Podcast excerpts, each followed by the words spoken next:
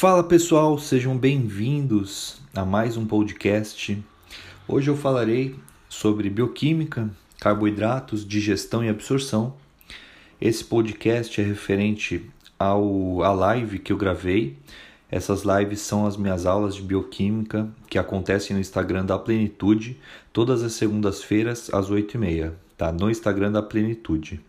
E aí eu dei uma aula semana retrasada sobre carboidratos, digestão e absorção. Então toda vez que eu der uma aula lá, eu estarei aqui falando um, sobre um resumo sobre essa aula de forma que vocês possam compreender apenas ouvindo. Então será uma aula mais simplificada aqui por meio do podcast. Semana passada, desculpa, essa semana eu dei sobre glicólise, então o próximo podcast também será um resumo sobre o processo da glicólise um processo um pouco mais menos um pouco mais simples, né, no caso aqui no nosso podcast. Se você quiser um conteúdo um pouco mais complexo, um, um conteúdo um pouco mais específico, corre nas lives e assista o conteúdo por meio de vídeo, ok? Então hoje nós falaremos sobre os carboidratos, digestão e absorção. Primeiro, as fontes de carboidrato que a gente tem são, por exemplo, mel, pães, torradas, batatas, arroz, aveia, linhaça, farelo de trigo, milho e frutas. Os carboidratos eles são moléculas orgânicas e a gente divide os carboidratos em monossacarídeos, que são apenas uma molécula, né, um, uma molécula de glicose. Nós dividimos também os os carboidratos em disacarídeos, que são duas moléculas de monossacarídeos unidas. Nós dividimos os carboidratos em oligosacarídeos, que são de 3 a 10 moléculas de monossacarídeos unidas, e os polissacarídeos, que são aí acima de 10 monossacarídeos unidos, até centenas esses carboidratos, esses monossacarídeos, que são moléculas únicas, eles são unidos a partir de ligações glicosídicas. E aí nós temos, entre os monossacarídeos, nós, nós temos três, que é a galactose, frutose e a glicose. Lembrando que os monossacarídeos é que vão ser digeridos lá no nosso intestino, né? que vão ser absorvidos no nosso intestino, na verdade. Os, nos disacarídeos nós temos a lactose, que é a junção da molécula de glicose com galactose. Lembrando que lactose é um disacarídeo. Nós temos a lactose, que é um segundo disacarídeo, que é a união de uma molécula de glicose e uma de frutose. E nós temos a maltose, que é a união de uma molécula de glicose com outra molécula de glicose. E em relação aos polissacarídeos, que são várias moléculas unidas de monossacarídeos, nós temos, por exemplo, o glicogênio, que vem de fontes animais, nós temos o amido, que vem de fontes vegetais, por exemplo, e nós temos a celulose. Então eu falei para vocês que essas ligações entre os monossacarídeos podem ser são feitas através de ligações glicosídicas. As ligações glicosídicas que nós temos é a ligação alfa 4. Esse nome se deriva porque é de um carbono 1, né, de um carbono 1 de, uma, de um monossacarídeo unido com carbono 4 de uma outra molécula do, do monossacarídeo. Por isso, ligações alfa 1, 4. A ligação alfa é uma ligação linear. É uma ligação que a gente consegue digerir, a gente tem enzima para digerir ligações alfa. As ligações beta são ligações cruzadas. Nós não temos enzimas que digiram, que façam digestão dessas ligações beta 1,4 de, de oligosacarídeos e também de polissacarídeos. A única enzima que a gente tem que digere uma ligação beta-1,4, né, que vai quebrar essa ligação beta-1,4 é a lactose, porque a molécula de lactose, que é a junção de uma galactose com uma glicose, ela é unida por uma ligação beta-1,4. Só que a lactose é um disacarídeo. Nós temos essa enzima que é a lactase, tá? As outras, por exemplo, a celulose, que é um polissacarídeo com ligações beta 1, 4, nós não temos uma enzima para digerir. Então a celulose, digamos que ela, que ela não vai ser digerida, ela é uma fibra porque nós não temos enzimas que façam essa digestão das, das ligações glicosídicas beta 1, 4. Os carboidratos eles podem se unir também a estruturas de proteínas ou a lipídios. Se os carboidratos se juntam com, os, com as proteínas, vão formar as glicoproteínas e os proteoglicanos. E se os carboidratos se ligam aos lipídios, vão formar os glicolipídios. Esses carboidratos também podem se unir a bases púricas e purimídicas e pirimídicas, que são encontradas nos ácidos nucleicos, podem formar também, né, se unir anéis aromáticos encontrada, por exemplo, em esteroides bilirrubinas. De uma forma geral, a digestão dos carboidratos vai se iniciar na boca as enzimas que vão fazer isso, essas primeira, essa primeira parte da digestão, é as glicosidases, que vão hidrolisar, né, vão quebrar essas ligações glicosídicas. Nós temos enzimas chamadas de endoglicosidases, que são enzimas que vão quebrar as ligações glicosídicas dos oligosacarídeos e dos polissacarídeos. E nós temos as enzimas que são chamadas de disacaridases ou mesmo sacaridases que vão hidrolisar os trissacarídeos e os disacarídeos. E os produtos finais da digestão vão ser os monossacarídeos, que é a galactose, a frutose e a glicose, que vão ser absorvidos lá no nosso intestino. A digestão dos carboidratos vai começar na boca por meio da amilase salivar. A amilase salivar como o nome já diz, vai digerir o amido. Né? Então, amilases são enzimas que digerem o amido. O amido ele é uma molécula composta de amilose e amilopectina. A amilose ela é uma cadeia linear, né? uma cadeia, digamos que reta, com glicose ligada às outras glicoses, né? por ligações glicosídicas, com ligações alfa-1,4. Já a amilopectina ela é uma cadeia ramificada, e quem faz essa ramificação é justamente as ligações alfa-1,6, que é uma ligação no carbono 1 de uma molécula de glicose com, com a outra molécula de glicose ligada no carbono 6, por isso a ligação alfa-1,6.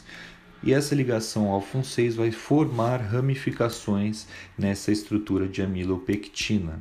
Então a molécula de glicose de de amido ela é formada por amilose e amilopectina, sendo que a amilose é uma cadeia linear e a amilopectina é uma cadeia ramificada. Na digestão dos carboidratos, eu falei para vocês que inicia-se na boca.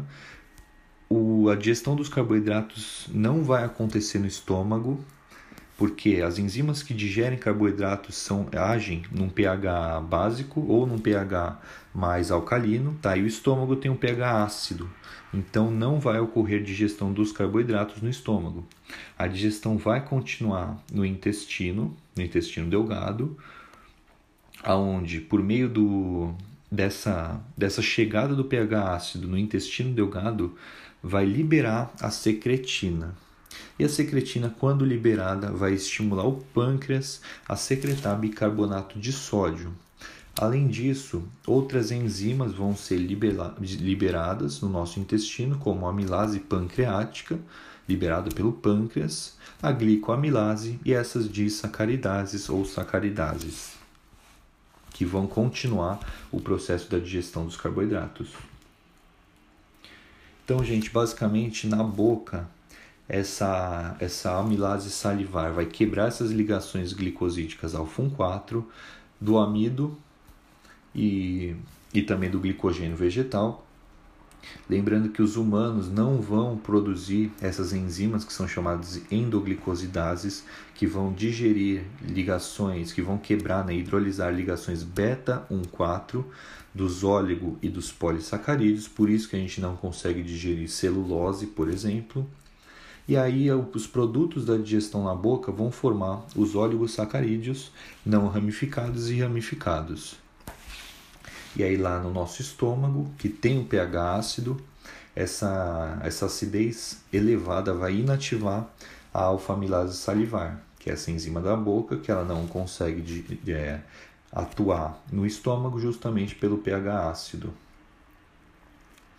Quando o conteúdo do ácido do estômago vai atingir o intestino delgado, chega no intestino delgado, ele é neutralizado pelo bicarbonato de sódio, que é secretado pelo pâncreas, e aí a enzima amilase pancreática, secretada pelo pâncreas, vai continuar o processo da digestão do amido. E aí, gente, o final da digestão vai ocorrer no jejum, tá? Por meio das ação, da, da ação das disacaridases essas disacaridases, elas são enzimas presentes na borda em escova do intestino. Nós temos a isomaltase, que vai digerir a isomaltose, que é uma molécula, é um disacarídeo de duas moléculas de glicose ligadas por ligações alfa 1,6. Tá? Então, isomaltose é um disacarídeo ligado por ligações alfa 1,6. Quem vai digerir a isomaltose é a isomaltase nós temos a enzima maltase, que vai digerir, né, vai hidrolisar a maltose. Maltose são duas moléculas de glicose ligadas por ligações alfa-1,4. E nós temos também a, uma formação da maltotriose, que é um trissacarídeo com três moléculas de glicose unidas por ligações alfa-1,4, que também vai sofrer ação da maltase. Há também a formação de destrina limite, que vai ser um trissacarídeo formada por três moléculas de glicose, porém com uma ligação alfa-1,4 e uma ligação alfa-1,6. Nós temos a enzima sacarase, que vai hidrolisar também a sacarose, que é a molécula de frutose ligada com uma molécula de glicose. Nós temos a enzima lactase, que vai digerir a molécula de lactose, que é uma molécula de galactose ligada a uma molécula de glicose, e nós temos também a enzima trialase, que é uma enzima que vai hidrolisar a trialose, né, que é um disacarídeo de glicose com ligações alfa 1,1, só que essa enzima está, só que esse, essa ligação está presente principalmente em cogumelos e fungos. Esse disacarídeo. E aí, lá no duodeno e no jejuno, nós tem, vamos ter a, a maior parte da absorção desses monossacarídeos. Lembrando que esses diferentes monossacarídeos são absorvidos por diferentes mecanismos. Então, a galactose e a glicose ela vai ser transportada para dentro da célula do intestino, que é o enterócito, por meio do SGLT1, que é um cotransportador de glicose dependente de sódio, então, sempre que, que, que esse transportador transportar glicose ou galactose para dentro da sua célula, vai ter a entrada também de um sódio. Por isso que é um cotransportador dependente de sódio. E a frutose vai ser transportada para dentro do enterócito por, por, por meio do GLUT5. Então, se a gente tem por meio do SGLT1 a entrada de galactose ou glicose e também a entrada de sódio, o meio intracelular vai ficar com muito sódio. E quem vai regular essa entrada e saída do sódio vai ser a bomba de sódio-potássio, que é que é mediada por meio do ATP. Então essa saída de sódio e entrada de potássio na célula para regularizar essa, esse equilíbrio né, osmótico vai acontecer gastando energia. E uma, e uma curiosidade disso é que quando, a, quando nós temos uma baixa quantidade de glicose plasmática, a célula vai introduzir esse sódio para fora da célula, né, vai jogar, digamos, o, o sódio para fora da célula e vai introduzir o potássio para dentro da célula, fazendo com que mais glicose seja captada. Porque se a gente tem mais, mais potássio para dentro da célula, nós vamos ter mais saída de sódio e, que, e quando o sódio entra através da borda em escova, através do transportador, do cotransportador dependente de sódio, que é o SGLT1, ele vai trazer consigo glicose e galactose. Então esse é um dos mecanismos que vai explicar a absorção, né, a maior absorção de glicose quando nós temos uma baixa quantidade de glicose plasmática. E aí eu trouxe dois casos um caso de diarreia osmótica, que vai acontecer quando o carboidrato que não for digerido pelas disacaridases na mucosa intestinal, ele vai atingir o intestino grosso E esse, e esse disacarídeo que foi para o intestino grosso, ele é um produto osmoticamente ativo. Então, ele, ele no intestino grosso vai atrair água da mucosa para o intestino grosso, causando essa diarreia osmótica. Tá? Isso acontece, né? Esse, essa má digestão vai acontecer principalmente por um má funcionamento enzimático. E essa diarreia osmótica é reforçada pela fermentação bacteriana, que vai produzir aí compostos também osmoticamente ativos e também uma grande quantidade de gases CO2 e H2 que vão causar cólicas abdominais, diarreia e flatulência. Então, além de nós termos essa diarreia osmótica, nós vamos ter também esse volume aumentado de gases CO2 e H2 que vão causar esses desconfortos abdominais. E essa deficiência das enzimas pode ser causada por fatores, por exemplo, hereditários, resultando na intolerância dos disacarídeos ou mesmo por alterações na degradação desses, desses disacarídeos. E aí vão causar, quer dizer, vão ser causadas na maior grande parte por doenças é, intestinais, por má nutrição ou até mesmo por ingestão de fármacos que vão danificar essa mucosa, né? principalmente ali a em escova, que são que é onde está presente essas enzimas disacaridases. E nós temos um segundo caso que é a diarreia grave. Então, pacientes que já vêm tendo casos de diarreia constantemente, eles devem evitar o consumo de leite ou de sacarose durante um período curto, tá? Pode ser uma semana, dez dias, depende da reação, depende da resposta desse indivíduo. E justamente porque durante esse período de diarreia constante, as enzimas da membrana em forma de escova, né, da borda em escova, elas são rapidamente perdidas. Então é o que eu falei, essas enzimas de sacaridase estão presentes na, na borda em escova do enterócito e quando nós temos casos de diarreia, essas enzimas são perdidas. Por isso que nós devemos evitar por um curto período de tempo o consumo de leite ou sacarose. Bom dia, boa tarde, boa noite para você que está me escutando. Eu espero que minha voz seja agradável aos seus ouvidos, porque senão fica incômodo. Gente, brincadeiras à parte, essa é, uma, é a segunda aula de bioquímica. Essa semana eu dei aula é, na live, né, como live no Instagram da Plenitude. Essas aulas de bioquímica acontecem todas as segundas-feiras, às 8h30 da noite, no Instagram da Plenitude. E nessa aula dessa semana eu falei sobre o processo de glicólise. Então, assim como o podcast anterior, eu venho trazer é, novos novos resumos sobre as aulas de forma que vocês consigam ter outro meio aí de comunicação, de estudo, de uma forma mais fácil que é na forma de podcast, né, com microfone, com fone de ouvido. Então, aqui eu venho trazer um resumo sobre o processo da glicólise. Gente, então, o processo da glicólise é um processo que vai ocorrer a quebra da molécula de glicose, certo? O processo da glicose é a quebra da molécula de glicose. O produto final da glicólise são dois piruvatos. Então, a partir da glicólise, no final, nós vamos formar dois piruvatos. Ao longo desses processos, que são 10 reações no total, o processo da glicólise, nós vamos formar, além dos dois piruvatos no produto final, nós vamos ter a formação de dois NADH e dois ATPs ao longo desse processo. E aí é importante a gente saber que existe duas divisões, digamos, do processo de glicólise, que a gente chama o processo inicial da glicólise, de fase de investimento de energia, em que a gente vai gastar energia, e a gente vai ter também a fase de produção de energia. Tá? Então, as etapas iniciais da glicólise vai acontecer gastando energia e as etapas seguintes, até o final, até a formação de, dos dois piruvatos, vai acontecer uma produção de energia, além dessa produção dos dois NADHs.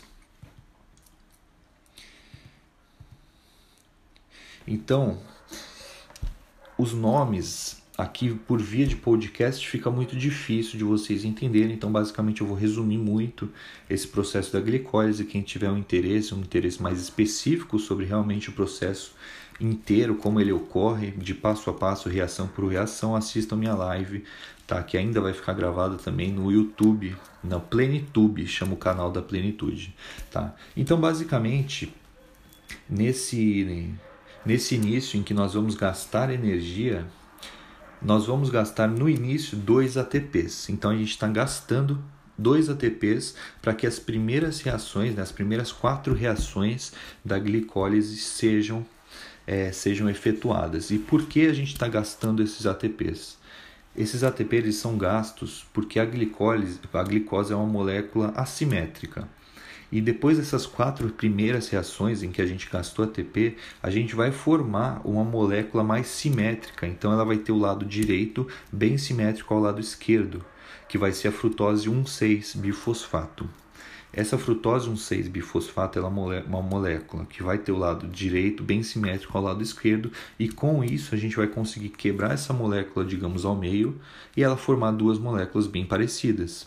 Essas duas moléculas que vão ser formadas bem parecidas vão ser chamadas de gliceraldeído 3-fosfato e de hidroxetona-fosfato.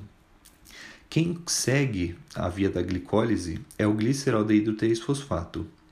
Essa dihidroxetona fosfato que foi formada, que é bem parecida com, dihidro, com gliceraldeído 3-fosfato, ela vai se transformar em gliceraldeído 3-fosfato. E a gente vai ter então dois gliceraldeído 3-fosfato.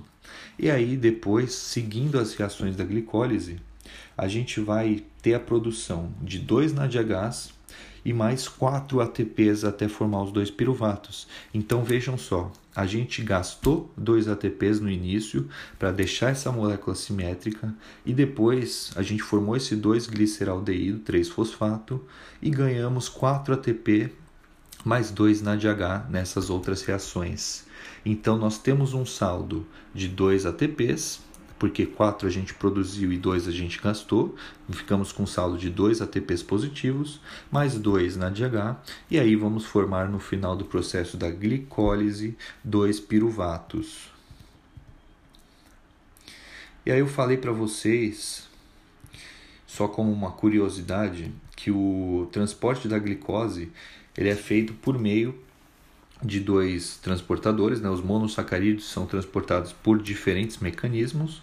O SGLT1, que vai transportar para dentro do interócito, vai absorver né? a glicose e galactose, por meio também de uma dependência do sódio.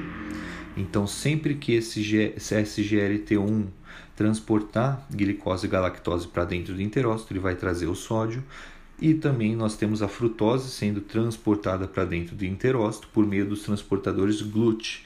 No caso da frutose, é o GLUT5 que faz esse transporte na borda em escova. Os transportadores GLUTs, eles fazem esse transporte de glicose a partir de uma difusão facilitada. E nós temos 14 tipos de transportadores GLUT, tá? que vai desde o GLUT1 até o GLUT14. Entre os principais transportadores GLUT, nós temos o GLUT1, que ele é mais abundante nos eritrócitos, né, nas nossas, nos nossos glóbulos vermelhos ou nas hemácias, e também na barreira hematoencefálica. O GLUT2 ele é encontrado no fígado e no rim, ele pode transportar tanto glicose para o sangue, do sangue para as células, quanto das células para o nosso sangue. Isso a gente vai perceber em casos, por exemplo, de hipoglicemia ou de hiperglicemia. Então, por exemplo, de, em casos de hipoglicemia, nós temos o transporte da célula para o nosso sangue, para a gente aumentar a nossa glicose sanguínea. Em caso de hiperglicemia, nós temos que retirar a glicose sanguínea. Então, ele tira do sangue e leva e transporta para a nossa célula. Isso é o transportador GLUT2. Nós temos o transportador GLUT3, que é um transportador específico de glicose dos neurônios. Então, reparem que o transportador GLUT1 e GLUT3 são transportadores de glicose presente no nosso cérebro. Nós temos o GLUT4, que ele tem uma maior atividade no tecido adiposo e também no músculo esquelético. E nós temos o GLUT5, que é o transportador específico de frutose no intestino delgado e também nos testículos. Gente, espero que vocês tenham gostado da aula de glicólise. Foi uma explicação um tanto quanto simples, mas eu espero que vocês tenham compreendido essa forma com sendo ouvida né, e não sendo vista, tá? que até dificulta muito isso, por isso que eu aconselho, vejam minha live, assistam o vídeo, que isso vai facilitar muito, inclusive as lives de, de, na forma de slide é muito mais fácil e ela é muito mais específica. Vocês compreendem as reações por reações, as enzimas, como ocorrem, por que ocorre, tá? Então fica muito mais fácil. Aqui eu trouxe um leve resumo para que vocês entendam a base de como funciona o processo da glicólise.